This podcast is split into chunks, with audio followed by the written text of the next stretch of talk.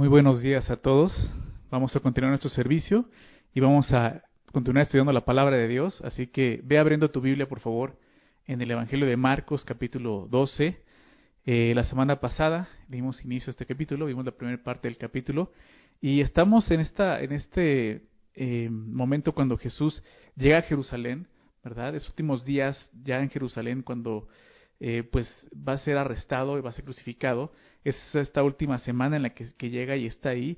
Y, vemos cómo, eh, pues, eh, inmediatamente los, los líderes religiosos empiezan a, ir sobre Jesús y empiezan a cuestionarle, ¿no? Eso lo, empezamos a ver desde semanas atrás cuando le preguntan acerca de la autoridad, con qué autoridad hace estas cosas, ¿verdad? la semana pasada vimos cómo Jesús, al, al contestar esta esta pregunta que la contesta haciendo otra, otra pregunta, eh, les da una, una parábola de los labradores, la semana pasada, mostrándoles pues lo que hay en sus, en sus corazones, son, son hipócritas, ¿no? Realmente ellos quieren cuestionar a Jesús, pero no realmente porque porque quieren saber quién es Jesús, sino porque quieren poner una trampa, quieren, quieren arrestarlo, ¿verdad? Entonces, eh, vamos a seguir viendo eh, en el capítulo 12 esto, van a seguir cuestionándole, y el día de hoy vamos a ver una pregunta que le hacen muy interesante, ahí en el capítulo 12, versículo 13, así que si estás por ahí, vamos a, leerlo, voy a leer el verso 13 al verso 17, y después de eso oramos para dar inicio a nuestro estudio, ¿ok? Es una, es una porción corta donde le hacen esta pregunta, pero tiene eh, muchas cosas que, que, que que ver aquí que Dios quiere enseñarnos. Así que vamos a, dar inicio. Dice el verso 13. Y le enviaron algunos de los fariseos y de los herodianos para que le sorprendiesen en alguna palabra. Viniendo ellos, le dijeron, Maestro, sabemos que eres hombre veraz y que no te cuidas de nadie, porque no miras la apariencia de los hombres, sino que con verdad enseñas el camino de Dios. ¿Es lícito dar tributo a César o no? ¿Daremos o no daremos. Mas él, percibiendo la hipocresía de ellos, les dijo, ¿por qué me tentáis? Traedme la moneda para que la vea. Ellos se la trajeron y les dijo, ¿de quién es esta imagen y la inscripción? Ellos le dijeron, de César. Respondiendo Jesús les dijo, Dad a César lo que es de César, y a Dios lo que es de Dios. Y se maravillaron de él. Vamos a orar Vamos a orar para poner este tiempo en manos del Señor. Bendito Padre, te, agradecemos por esta mañana. Gracias por permitirnos eh, conectarnos, Señor, a esta reunión y poder aprender más de ti, Señor. Es lo que queremos. Y te pedimos, Señor, que eh, nos des esos corazones, Señor, corazones que te busquen, que busquen tu reino, tu justicia en nuestras vidas, Señor. Y, Señor, que, que podamos honrarte, Señor. No venimos a ti simplemente para tener un, conocimiento teórico, Señor, sino porque queremos conocerte, queremos experimentarte, Señor. Y eso, Señor, eh, pues sabemos que solo tú puedes dárnoslo. Por eso te lo pedimos, Señor. Sé tú hablándonos y dirigiéndonos a través de tu palabra. Que sea tu Espíritu Santo en cada uno de nosotros, Señor, gobernándonos, gobernando nuestra mente y nuestro corazón, Señor.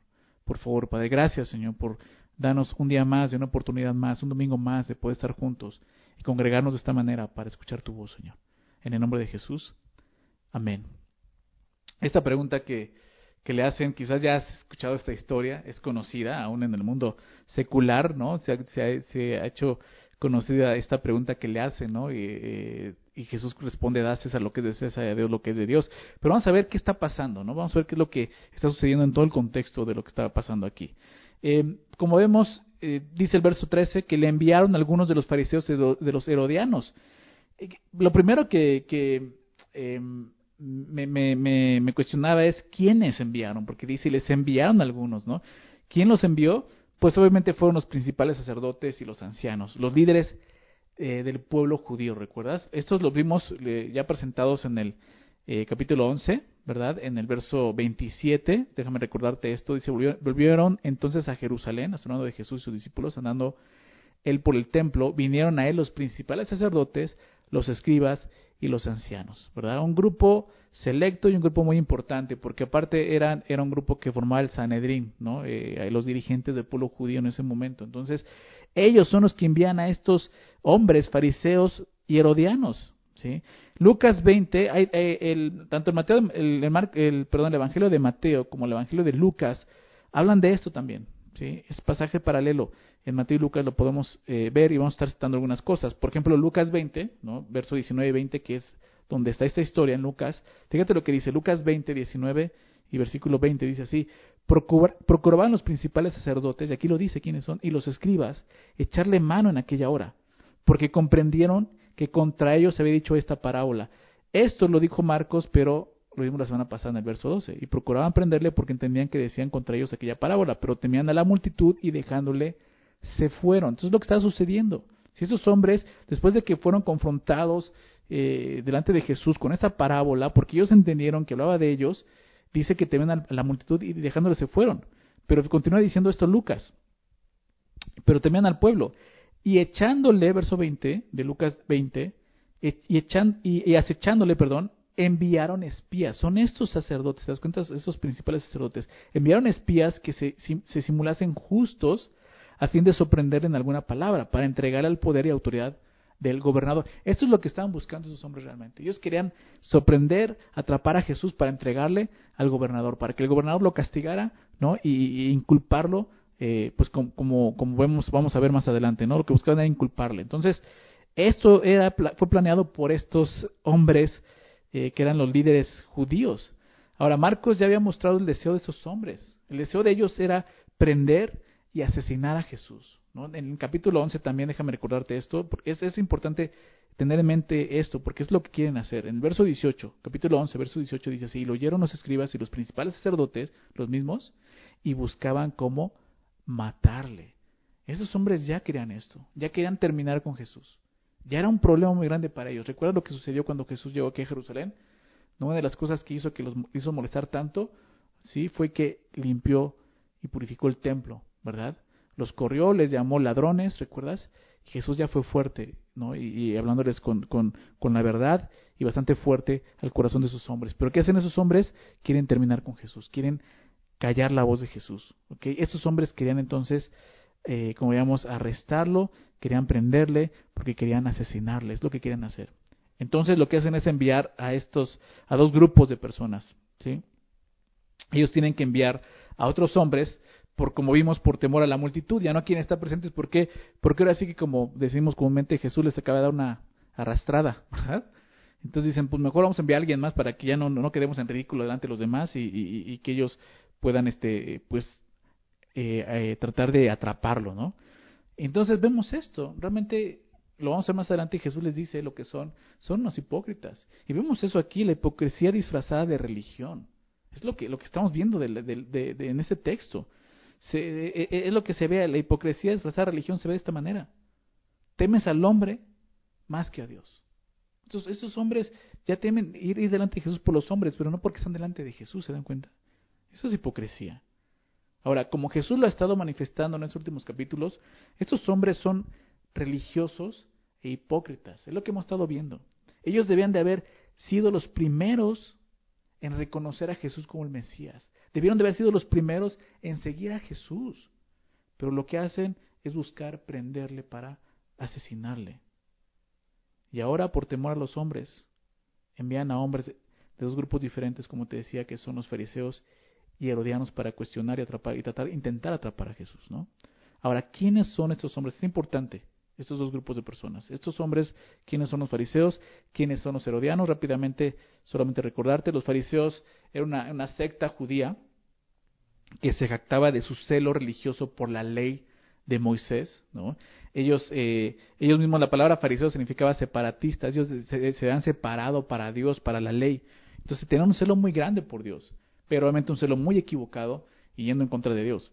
Entonces ese celo los llevaba obviamente aborrecer a los romanos, incluyendo a César, que se, se declaraba Señor y pedía adoración. Y eso para ellos era, era rasgarse las vestiduras, ¿no? Entonces ellos aborrecían a, Roma, aborrecían a César y todo lo que, lo que estuviera de ese lado, ¿no? Por otro lado están los herodianos. Ese era un grupo de hombres que respaldaba a la familia de Herodes y por lo tanto apoyaban a Roma y a César. Entonces, lo que vemos aquí es que pues realmente estos dos grupos eran enemigos políticos, ¿sí? eran antagonistas, pero vemos cómo se unieron para ir en contra de Jesús. No tuvieron problemas para hacer eso. Ellos conspiraron contra Jesús porque lo odiaban y lo querían muerto. Es, sorprendente esto, es sorprendente ver cómo las personas pueden ser enemigas entre ellas, pero no dudan en unirse contra el Dios verdadero. ¿verdad? Increíble eso. Eh, más, más adelante vamos a ver esto en la historia. Eh, sucede, eh, esto lo dice Lucas, que, déjame citarlo, Lucas 23, 12. Pero fíjate lo que se dice en Lucas 23, 12, cuando Jesús ya es arrestado, cuando está siendo juzgado por Pilato y Herodes y están ahí mandando a Jesús de un lado a otro. Dice esto en Lucas 23, 12. Y se hicieron amigos Pilato y Herodes aquel día. Porque antes estaban, antes estaban enemistados entre sí. ¿Te das cuenta? O sea, es increíble con lo que te decía, cómo el mundo, aunque sean enemigos entre ellos, ¿sí? cuando se trata de ir en contra de Dios, no tienen problema de unirse. Y sabes algo, así va a ser hasta el último. Las naciones, dice la palabra, se van a querer unir en contra de Jesús. ¿Sí? Cuando Jesús venga por segunda vez sucederá lo mismo. Las naciones, aún enemigas entre ellas, se unirán para tratar de hacer frente a Jesús. Pero esa segunda vez Jesús las juzgará y terminará con ellas. Esta vez aquí se están uniendo en contra de Jesús, pero aún Jesús va a ir a la cruz a morir por la vida de estos hombres. La segunda vez ya no va a ser eso, va a traer justicia y va a terminar con ellos. Es lo que dice la palabra de Dios. Voy a continuar leyendo. Dice, entonces vinieron ellos para qué? Dice el verso 13, para que les sorprendiesen en alguna palabra. Estos líderes judíos buscaban que Jesús cometiera un error, ¿te das cuenta? Estaban esperando eso. A, ver, vamos a, buscar de qué forma, eh, o sea, tiene que caer en algo, ¿no? Como lo, he estado citando, eso es, muy importante. Estos hombres, sin darse cuenta, estaban examinando a Jesús como se examinaba el Cordero de la Pascua, ¿recuerdan? Que no tuviera ningún defecto. El Cordero perfecto. Pero este Cordero sería el que quitaría el pecado del mundo. Eso es lo que está pasando y es lo que vamos a estar viendo. Van a venir pregunta tras pregunta cuestionándolo y viendo en qué podía caer. Y, delante de ellos está ocurriendo algo que no están viendo. Jesús es Dios, Jesús es el Cordero, es perfecto, no hay mancha, no hay error en él. Ni siquiera eso pudieron ver. Pero eso es lo que están haciendo. Me encanta cómo todo apunta a eso, lo que Jesús iba a hacer en la cruz por nosotros. Estos hombres entonces vienen en busca de eso, eh, de qué forma poder prenderle, ¿sí? sorprenderle en alguna palabra, dice el texto. Y verso 14 dice, viniendo ellos le dijeron, fíjate lo que dicen, Maestro, sabemos que eres hombre veraz y que no te cuidas de nadie, porque no miras la apariencia de los hombres, sino que con verdad enseñas el camino de Dios. Lo primero que dicen es verdad, sí, totalmente verdad, pero esos hombres están siendo hipócritas, recuerda eso. Sí. Em, esto es, esto, Lolía decía, qué increíble, esto es, esto es una oda a la hipocresía. ¿no? Estos hombres se presentaron como justos, como leíamos en, Lucas 20:20, 20, pero en realidad eran una bola de hipócritas. Por, eso llegó, por eso llegan así elogiando y adulando a Jesús. Es lo que están haciendo, buscan elogiar a Jesús para inmediatamente hacerle esta pregunta. Y es algo interesante. Creo que tenemos que tener mucho cuidado con los elogios también nosotros, ¿verdad?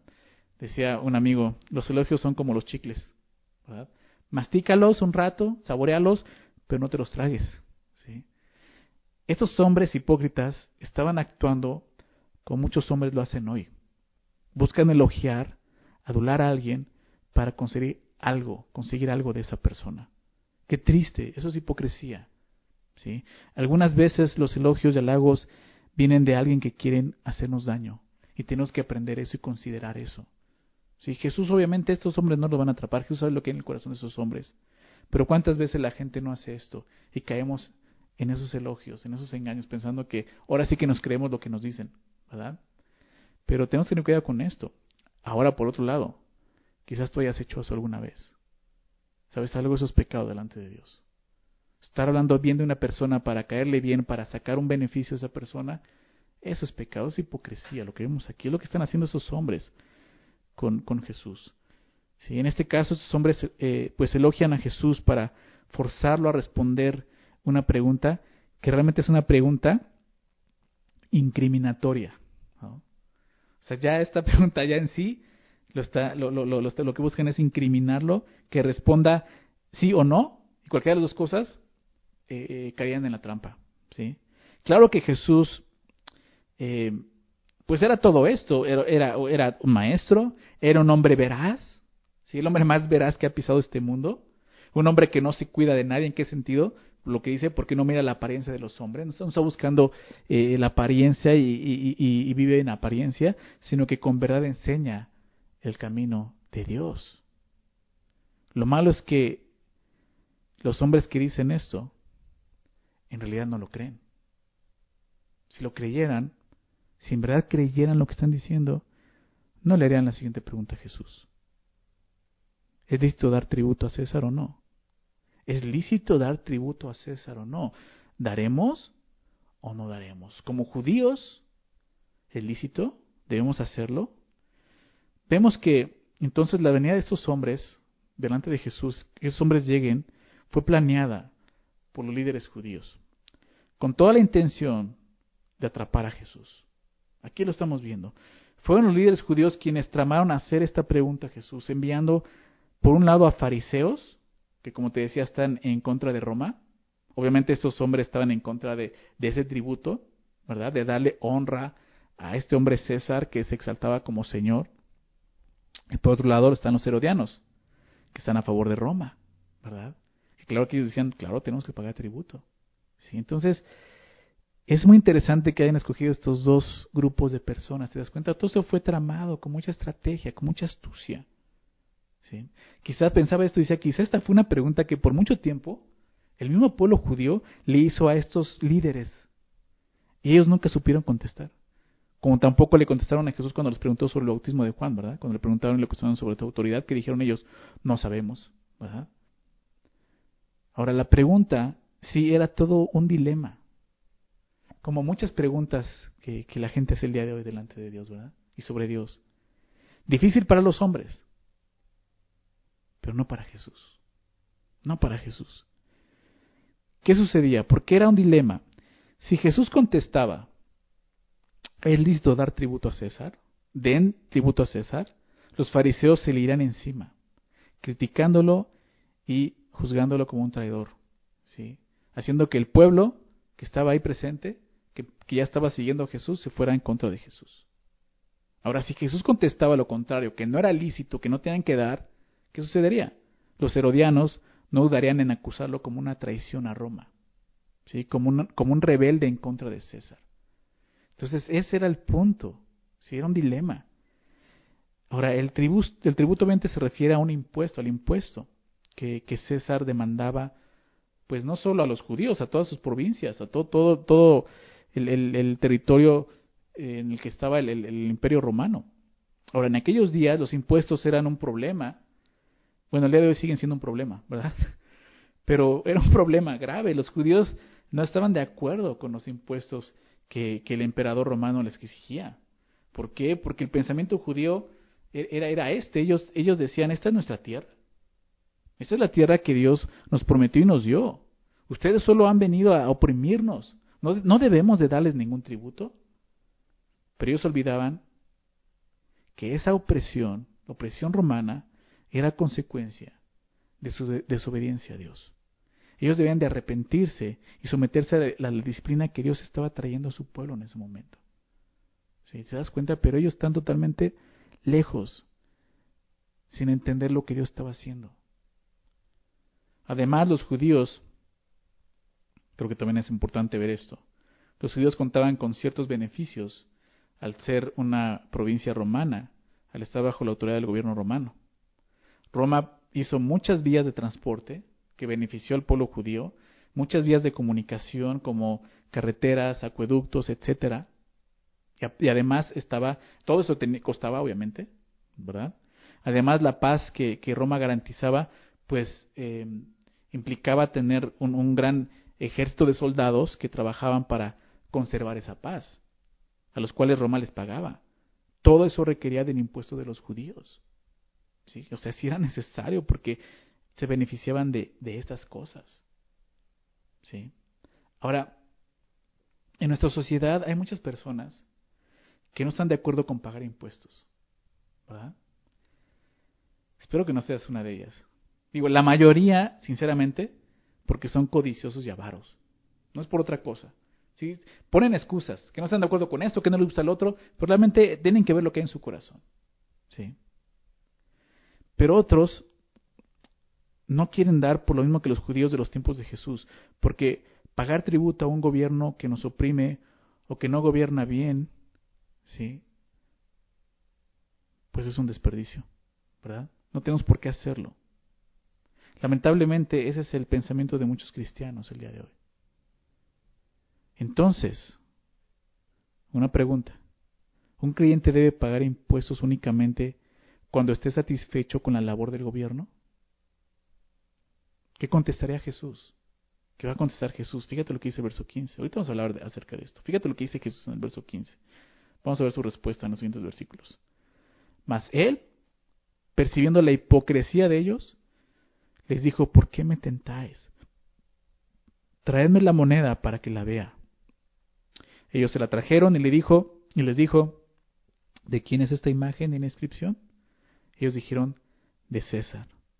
Respondiendo Jesús les dijo, dad a César lo que es de César y a Dios lo que es de Dios. No está la respuesta de Jesús. Pero lo primero que vemos en el verso 15 es algo que, que el texto dice, mas él, Jesús, percibiendo la hipocresía de ellos. Jesús, ¿te das cuenta? Jesús no se comió sus elogios. Él sabía lo que había en el corazón de esos hombres. Él sabía que era hipocresía. Nadie puede engañar al Señor. Nadie puede engañar a Dios. Tenemos que recordar eso. Dios no puede ser burlado. No podemos engañarlo. Él sabe lo que es nuestro corazón. Qué triste esos hombres no lo vean, pero es más triste que el día de hoy los hombres no lo vean y piensen que son más astutos que Dios. Fíjate lo que dice en Lucas acerca de esto, en el pasaje paralelo. Lucas 20, verso 23, dice así, mas él, comprendiendo, hablando de Jesús, comprendiendo la astucia de ellos, les dijo, ¿por qué me tentáis? Entonces Lucas dice, er-, eran astutos. ¿sí? Mateo, fíjate lo que dice Mateo, Mateo 22, verso 18. Dice, pero Jesús conociendo la malicia de ellos, les dijo, ¿por qué me tentáis, hipócritas? ¿Te das cuenta? La astucia de esos hombres era mala. Eran astutos, pero una astucia mala. Dios quiere que seamos astutos, pero para el bien, no para el mal. Dios quiere que nos cuidemos de esto.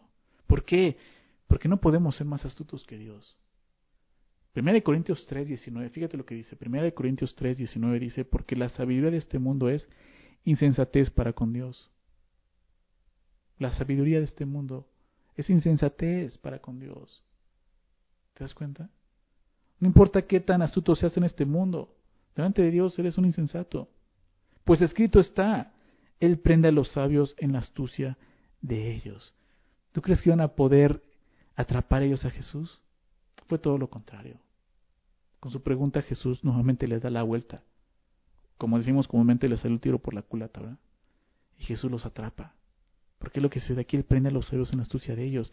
el apóstol Pablo en Corintios está citando porque dice escrito, está, está citando algo del Antiguo Testamento. O sea, los, los judíos conocían esto.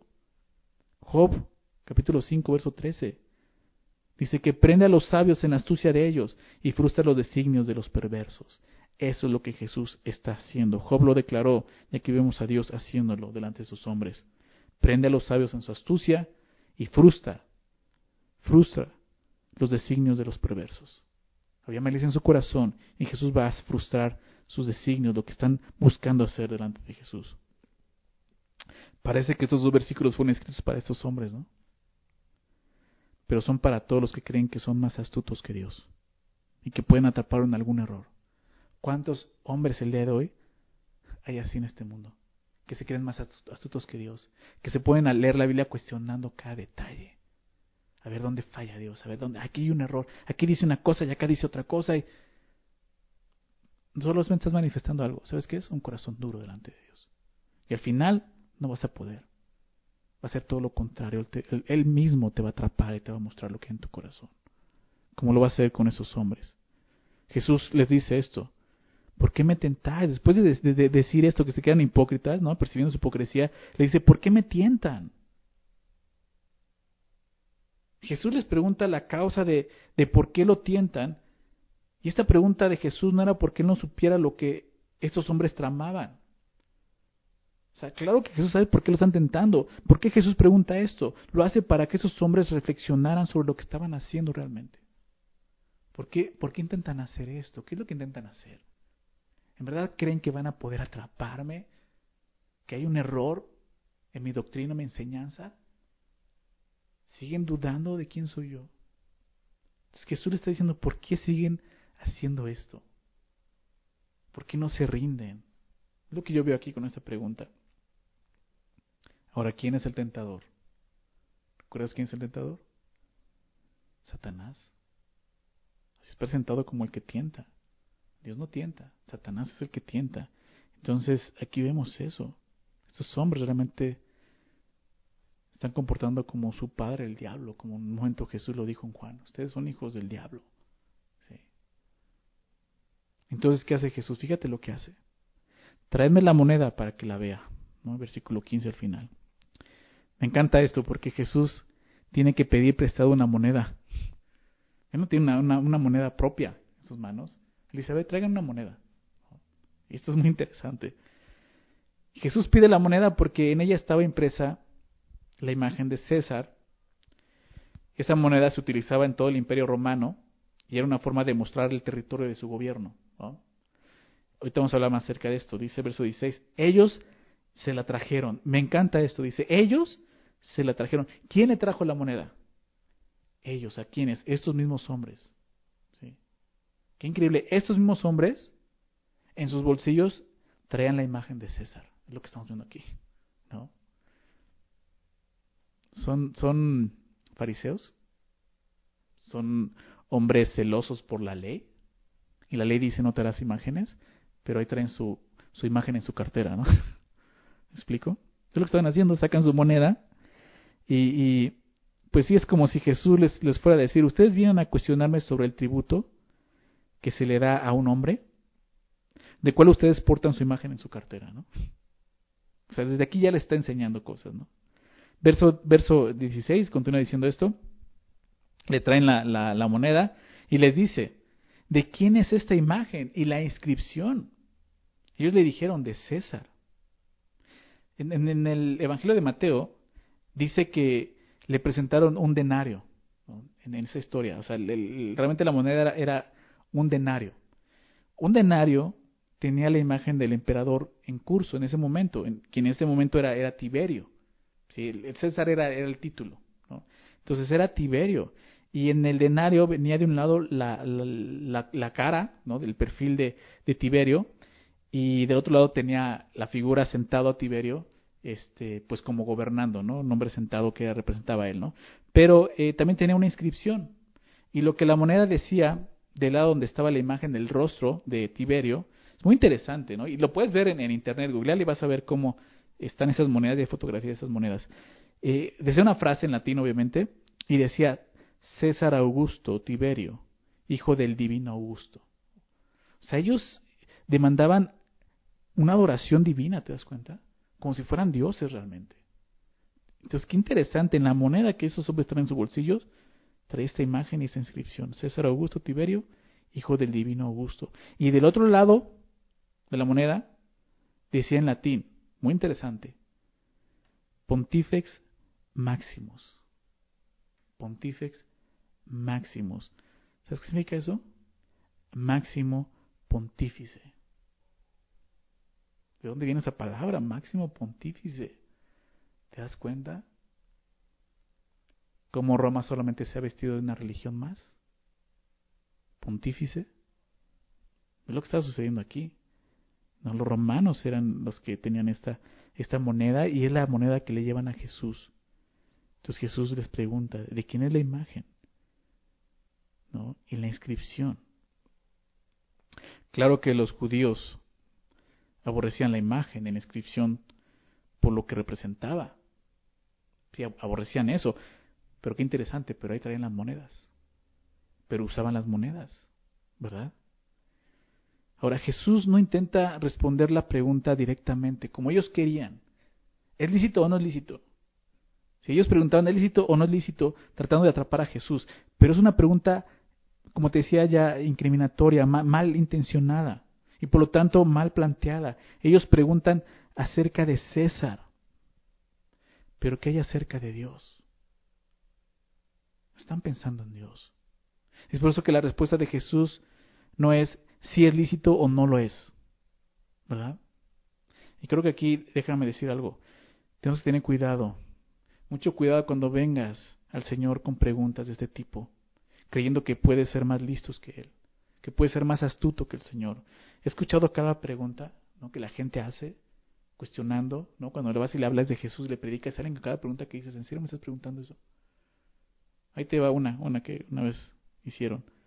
Dios puede ser una roca tan grande que Él no pueda cargar. Fíjate, Dios puede ser una roca tan, tan grande que Él no pueda cargar. Si dice si la puede hacer, ¿sí? entonces no es omnipotente. La puede hacer, pero no la puede cargar. ¿verdad? Y si no la puede hacer, porque Él puede cargar todo, entonces no es poderoso porque no puede ser una roca así. O sea, ese tipo de preguntas solo buscan desafiar a Dios, ¿se dan cuenta? Son preguntas que nacen de un corazón que no está rendido y humillado delante de Dios. Este tipo de preguntas buscando cuestionar a Dios solo muestran lo que hay en el corazón de la persona. Eso es lo que estaban haciendo esos hombres. Pero fíjate con qué astucia ahora Jesús responde. Le llevan la moneda, le preguntan de quién es la imagen y esta inscripción. Y el verso 17, bueno, el verso 16 al último, ellos le dicen de César. ¿Sí? Como te decía, era de César eh, su imagen y lo que decía acerca de el emperador que estaba en curso en ese momento. Entonces, respondiendo Jesús, verso 17, les dijo, pues dad a César lo que es de César y a Dios lo que es de Dios. Qué sencillo, pero qué sorprendente respuesta. Sí, la respuesta de Jesús es sorprendente. Decía eh, un comentarista Clark, decía, esta respuesta está llena de sabiduría consumada, establece los límites, regula los derechos y distingue la jurisdicción de los dos imperios, del cielo y la tierra. Qué increíble. Pero es Jesús. La respuesta de Jesús es esta. El hombre tiene una doble obligación, una obligación humana y una obligación espiritual. Jesús les muestra que esa moneda pertenece a César. Y ellos usan esa moneda. Es lo que le está diciendo. De modo que deben de someterse al gobierno de Roma. Eso es lo que quiso decir cuando dijo, dada a César lo que es de César. Ustedes traen esas monedas, usan esas monedas, sujétense a ese gobierno. Están bajo ese gobierno. Pero enseguida Jesús dice, y a Dios lo que es de Dios. Si la moneda con la imagen de César pertenece a César, la persona hecha, a imagen de Dios, ¿a quién pertenece? Te hago esa pregunta. Génesis 1. Pues a Dios, ¿verdad? El hombre fue hecho a imagen y semejanza de Dios. Es lo que Dios, es lo que Jesús le está enseñando aquí. Dale a Dios lo que es de Dios. ¿Sí? Cada ser humano fue hecho a imagen y semejanza de Dios. Sé que el día de hoy esa imagen y esa semejanza ha sido distorsionada por el pecado. Pero aún así, cada persona en este mundo ha portado esa imagen. Y eso es lo que Jesús está diciendo. Da a Dios lo que es de Dios. La moneda tenía la imagen de César, pero ellos portaban la imagen de Dios. Estaban olvidando de eso. Así como la imagen de César mostraba pertenencia, de la misma manera los hombres muestran a quién pertenecen. Jesús le está diciendo, den a César lo que está hecho a su imagen. ¿Qué cosa? El dinero. Y den a Dios lo que está hecho a su imagen. ¿Quiénes? Ustedes mismos. Es lo que Jesús está enseñándoles. Ahora, si desde un principio los judíos le hubieran dado a Dios lo que le pertenecía, no hubieran tenido que pagar tributo a César. No se hubieran encontrado en esa situación, ¿verdad? Ahora, podremos juzgar una tontería que alguien obedezca al gobierno humano, pero no obedezca al gobierno de Dios. ¿No? Estoy hablando como creyente. Podemos decir, no, ¿cómo vas a obedecer a los hombres, pero a Dios no lo quieres obedecer? Pero si un creyente decide obedecer a Dios sin obedecer al gobierno humano, realmente no está obedeciendo a nadie, ni siquiera a Dios. Sí, creo que aquí es, es preciso ver un par de pasajes donde Dios confirma esto en su palabra. Jesús lo está haciendo, pero dos pasajes más, dos apóstoles. El primero, el apóstol Pablo. Fíjate, recordando este versículo, lo hemos estudiado en muchas ocasiones. Romanos 13. Romanos 13 habla acerca de esto. Fíjate lo que, lo que dice el apóstol Pablo, inspirado por el Espíritu Santo. Verso 1, Romanos 13, 1, dice, sométase toda persona, aquí no dice cristiano solamente, dice toda persona a las autoridades superiores. Está hablando de eso, el gobierno. ¿Por qué? Porque no hay autoridad sino de parte de Dios. Y tú y yo como creyentes tenemos que reconocer eso. La autoridad que tenemos es una autoridad que Dios ha puesto, ha permitido que esté ahí. Y las que hay por Dios han sido establecidas. Sea un gobierno bueno, sea un gobierno malo, sea un gobierno corrupto, sea un gobierno justo, Dios ha permitido que esté ahí, ha sido establecido por Dios. De modo, dice verso 2, de modo que quien se opone a la autoridad, a lo establecido por Dios, resiste. Realmente está oponiendo a Dios. Y los que resisten acarrean condenación para sí mismos. Porque los magistrados no están, no están para infundir temor al que, al que hace el bien, sino al malo. ¿Quieres pues no temer la autoridad? Haz lo bueno. Paga tus impuestos y tendrás alabanza de ella. Porque es servidor de Dios para tu bien. Pero si haces lo malo, teme, porque no en vano lleva la espada, pues es servidor de Dios, vengador para castigar al que hace lo malo. Por lo cual es necesario estarles sujetos, no solamente por razón del castigo, sino también por causa de la conciencia. ¿Se dan cuenta? Es un asunto de conciencia en nosotros como creyentes. Pues por esto pagáis también los tributos, porque son servidores de Dios que atienden continuamente a esto mismo. Entonces, verso 7, pagad a todos lo que debéis. ¿Sí lo que está diciendo? ¿Sí? Da a César lo que es de César, da a Dios lo que es de Dios. Paga, todo paga a todos lo que debéis. Al que tributo, tributo. Al que impuesto, impuesto. Al que respeto, respeto. Al que honra, honra. Otro pasaje, el apóstol Pedro escribe su primera carta, 1 Pedro 2, versículo 11. Eh, 1 Pedro 2 nos recuerda el llamado que tenemos. Amados, yo os ruego como extranjeros y peregrinos, ¿verdad? Que os abstengáis de los deseos carnales que batallan contra el alma. Un deseo carnal es este, no pagar impuestos, ¿verdad? manteniendo buena vuestra manera de vivir entre los gentiles, para que en lo que murmuran de vosotros como de malhechores, glorifiquen a Dios en el día de la visitación, a considerar vuestras buenas obras. Por causa del Señor. ¿Por qué? Por causa del Señor. Si realmente quieres seguir a Jesús, haz esto por su causa. Someteos a toda institución humana, ya sea al rey como a superior. Cuando está hablando del rey, ¿de quién crees que está hablando? Pedro está refiriendo a Nerón. Ya en ese momento es Nerón el que está en el gobierno. Era el emperador romano al momento de escribir esta carta uno de los, de los, eh, de los emperadores más malvados, persiguió a la iglesia, maltrató a la iglesia de Jesucristo. Y está diciendo esto. Por causa del Señor someteos a toda institución humana, ya sea al rey como a superior, y a los gobernadores como por él, como por él enviados para castigo de los malhechores y alabanza de los que hacen bien, porque esa es la voluntad de Dios, que haciendo bien, aunque ellos hagan mal, que tú y yo hagamos bien, hagáis callar la ignorancia de los hombres insensatos, como libres, pero no como los que tienen la libertad como pretexto para hacer lo malo. Yo soy cristiano y dice la palabra de Dios que yo no tengo que someterme a nadie más que a Dios. Entonces, ¿no, ¿no te das cuenta? Como libres, pero no como los que tienen libertad como pretexto para hacer lo malo, sino como siervos de Dios. Honra a todos, honra a todos. Amad a los hermanos, temed a Dios, honrad al Rey. Entonces podemos estar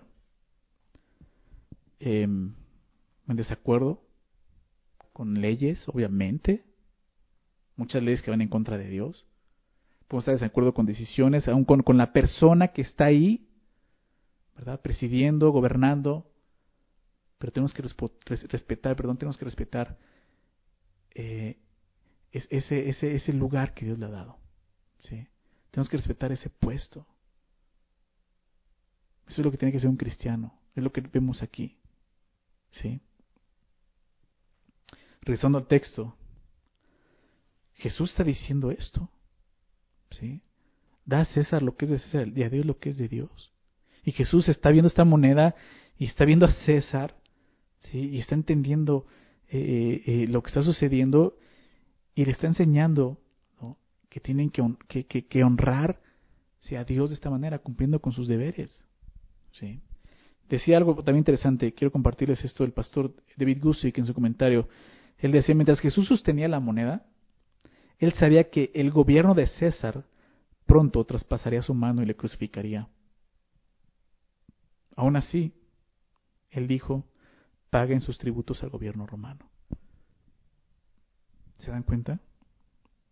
Como dice Pablo, como dice Pedro, sí, háganlo. ¿Por qué? Porque están sirviendo a Dios, por causa del Señor. El mismo Señor Jesús sabía eso. Obviamente cuando el gobierno humano nos pida algo que solo pertenece a Dios, entonces estamos llamados a obedecer a Dios antes que al gobierno humano. ¿Sí? Tenemos que ser sabios y más astuto, más astutos que este mundo. Somos entonces, tenemos que recordar esto, lo que Jesús está enseñando es que somos ciudadanos del cielo. Sí, pero estamos representando al cielo en esta tierra, no olvides eso. No olvides eso. Nosotros que hemos creído en Jesús portamos la imagen de Dios porque fuimos hechos su imagen. Pero no solo eso, aparte fuimos sellados con su espíritu, recuerda eso. Nosotros tenemos un dueño al que pertenecemos y le debemos todo. Dale la moneda a César, pero no olvides darle tu vida a Dios.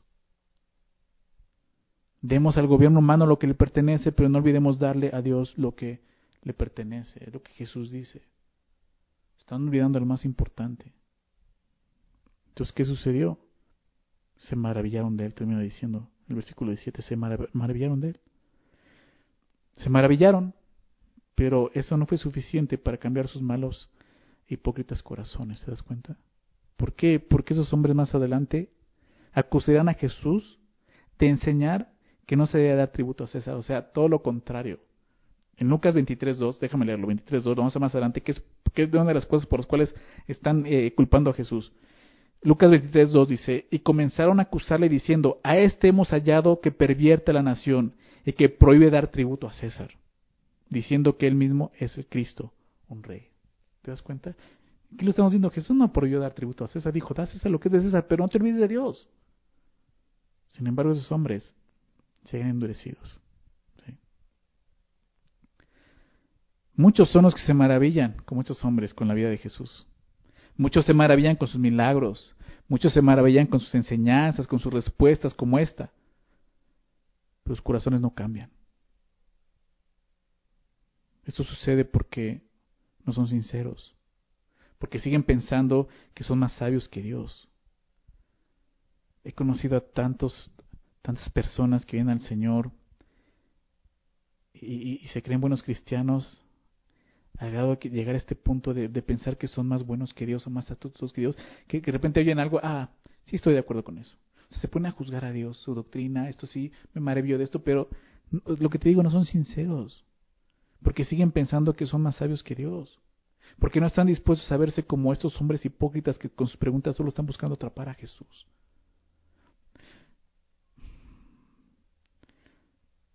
La Biblia no fue escrita para satisfacer nuestra curiosidad. No se trata de eso.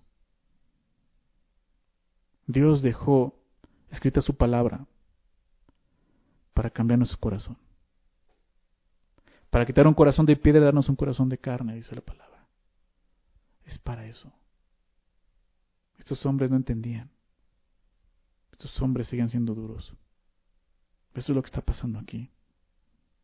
¿Qué aprendemos de este pasaje corto, pero ahí vimos varias cosas? Pero ¿qué aprendemos? Dos cosas importantes. Quiero hacer énfasis nuevamente en ellas. Número uno, Dios está a favor y manda que nosotros paguemos impuestos.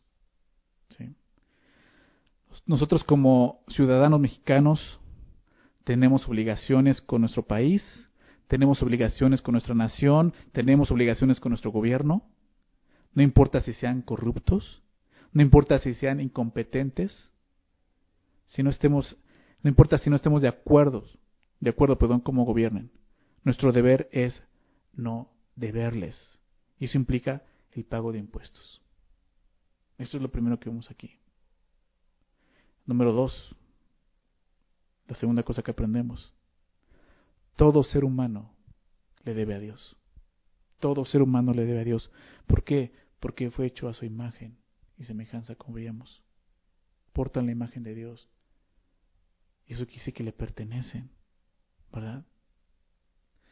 Romanos 6, 23, 3, 23, perdón, Romanos 6, 23, por cuanto todos pecaron, todos, todos portamos la imagen, pero todos pecamos, estamos destituidos de la gloria de Dios. ¿Por qué? Porque cometimos un crimen contra Dios. Cometimos un crimen. Dice Efesios 2, 1, estamos muertos en delitos y pecados. Delante de Dios somos criminales, lo que está diciendo ahí. Cometimos delitos delante de Dios. ¿Cuál fue ese delito? El mayor delito que el hombre ha cometido contra Dios es lo que vimos hoy. Le hemos robado lo que le pertenece. Por eso Jesús dijo, da a Dios lo que es de Dios. Da a Dios lo que es de Dios. Esos hombres no le estaban dando a Dios lo que era de Dios. Sí, estaban robando. Jesús los llamó ladrones, ¿recuerdas? En el templo es una cueva de ladrones este lugar, que fue llamada una casa de oración. Ahora es una cueva de ladrones. Y Jesús está diciendo, se han olvidado de esto, da a Dios lo que es de Dios, eso es lo más importante. Y mientras no entiendas lo que eso significa, vas a seguir siendo un criminal para Dios. Un ladrón que le ha robado lo que le pertenece. Es lo que Jesús, Jesús está enseñando aquí. No se olviden darle a Dios lo que es de Dios, lo que le pertenece. Ahora, ¿qué es lo que le pertenece? ¿Qué es lo que le robamos? ¿Qué le robamos a Dios que tenemos que darle? Le robamos su gloria en nuestras vidas. Prácticamente es eso. Acompáñenme, vamos a terminar con eso. En Romanos capítulo 1. Romanos 1, fíjate lo que, lo que escribe ahí, iniciando esta carta del apóstol Pablo. Romanos 1. Voy a leer desde el verso 18. Dice Romanos 1, 18. Porque la ira de Dios se revela desde el cielo. ¿Te das cuenta? Dios está irado. Está irado porque le hemos robado. Quiero que entiendas esto. Seas creyente o no seas creyente, si eres un ser humano, tú le has robado. ¿Sí?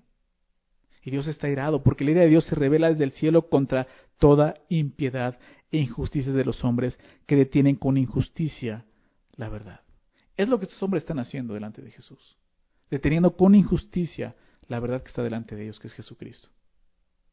¿Sí? Pero todo ser humano ha cometido injusticia delante de Dios pecado, como te decía, lo vemos de esa manera. Le hemos robado. ¿sí? Fíjate lo que dice, porque lo que de Dios se conoce les es manifiesto, pues Dios se lo manifestó. No, no, no, no hay forma de decir, no es que yo no sabía que le pertenecía a Dios. Dice, no, espérame, espérame. O sea, lo que Dios se conoce le es manifiesto. O sea, si hay un Dios, Dios se lo manifestó, porque las cosas invisibles de Él, aquellas cosas que no vemos de Dios, su eterno poder, su deidad, se hacen claramente visibles desde la creación del mundo. La misma creación muestra que hay un Dios poderoso, un Dios eterno, quien creó todas las cosas, siendo entendidas por medio de las cosas hechas de modo que no tienen excusa. No hay excusa para decir, yo no sabía que le pertenecía a Dios. ¿Sí? Hace, hace unas semanas atrás vimos el Salmo 100, ¿recuerdas? Que decía eso. Ven, adora a Dios presente delante de Dios en, adoración. Reconoce que tú no te hiciste a ti mismo, Él nos hizo a nosotros mismos, le pertenecemos, somos ovejas de su prado, ¿recuerdan? Y aquí está diciendo eso. No hay excusa para decir yo no sabía. Pues habiendo conocido a Dios, ¿de qué forma? Por medio de la creación. No le glorificaron como a Dios. Aquí lo empezamos a ver qué fue lo que se robó el hombre. No le glorificaron como a Dios ni le dieron gracias, sino que se envanecieron en sus razonamientos, y su necio corazón fue entenebrecido. Eso es lo que ha sucedido con el hombre. Profesando ser sabios, vamos a atrapar a Jesús. Se hicieron necios. Acabaron maravillados y callados. Y cambiaron la gloria del Dios incorruptible. Aquí está ese robo. Cambiaron la gloria del Dios incorruptible en semejanza de imagen de hombre corruptible, de aves, de cuadrúpedos y de reptiles. Y tú puedes seguir leyendo el capítulo y te vas a ver toda, toda la consecuencia de haber hecho esto. Pero aquí lo estamos viendo claramente. Le hemos robado su gloria en nuestras vidas. Dios nos hizo su imagen y semejanza con un propósito, darle gloria. Darle gloria con todo lo que somos. Nuestra vida tiene que darle gloria a Dios. Como vimos, nosotros somos portadores de la imagen de Dios y como creyentes somos, portadores de la inscripción ¿Cuál es la inscripción el día de hoy? Te lo puedo decir así, es el Evangelio de Jesucristo. La gloria de Dios. Dale gloria a través de su Evangelio, a través de las buenas nuevas de salvación al hombre. Hemos fallado. La única manera de devolverle a Dios lo que le pertenece es una, arrepintiéndose. Y si tú no lo has hecho el día de hoy, yo te pido y te ruego que lo hagas, arrepiéntete. Entrégale tu vida al Señor y dale gloria a Dios con todo lo que eres. Arrepiéntete y devuélvele a Dios lo que le robaste, lo que le pertenece. Entrégale tu vida y vívela, vívela para darle gloria solo a Él. Dad a César lo que es de César y a Dios lo que es de Dios. Vamos a terminar con una oración. Señor, muchas gracias por tu palabra, Señor. Gracias por esta mañana y que tú nos permites meditar en ella. Y por lo que nos enseña, Señor. A veces estamos tan enfrascados, Señor, en las cosas de este mundo, con cuestiones vanas, Señor, terrenales, y nos olvidamos realmente de lo importante, lo celestial, Señor. Y acabamos como estos hombres, aún cuestionándote a ti, Señor.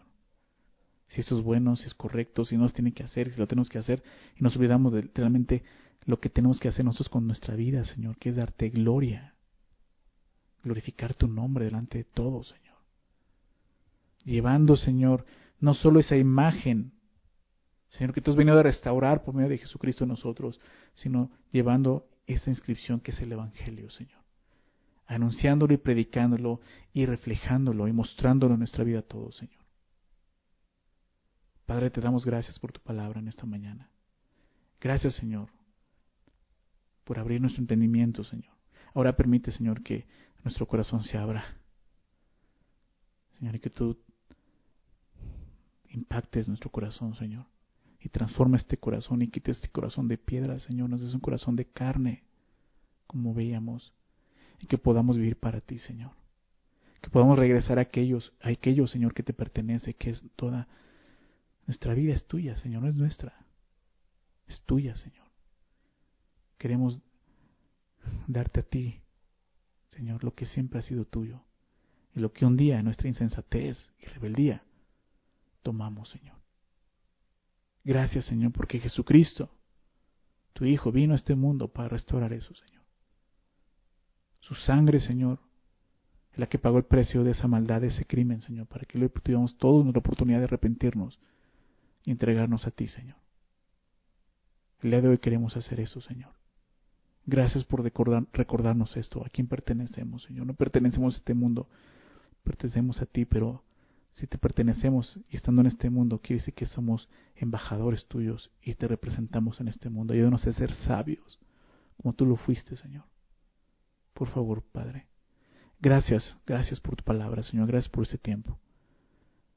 Gracias por bendecirnos esta mañana. En el nombre de Jesús. Amén.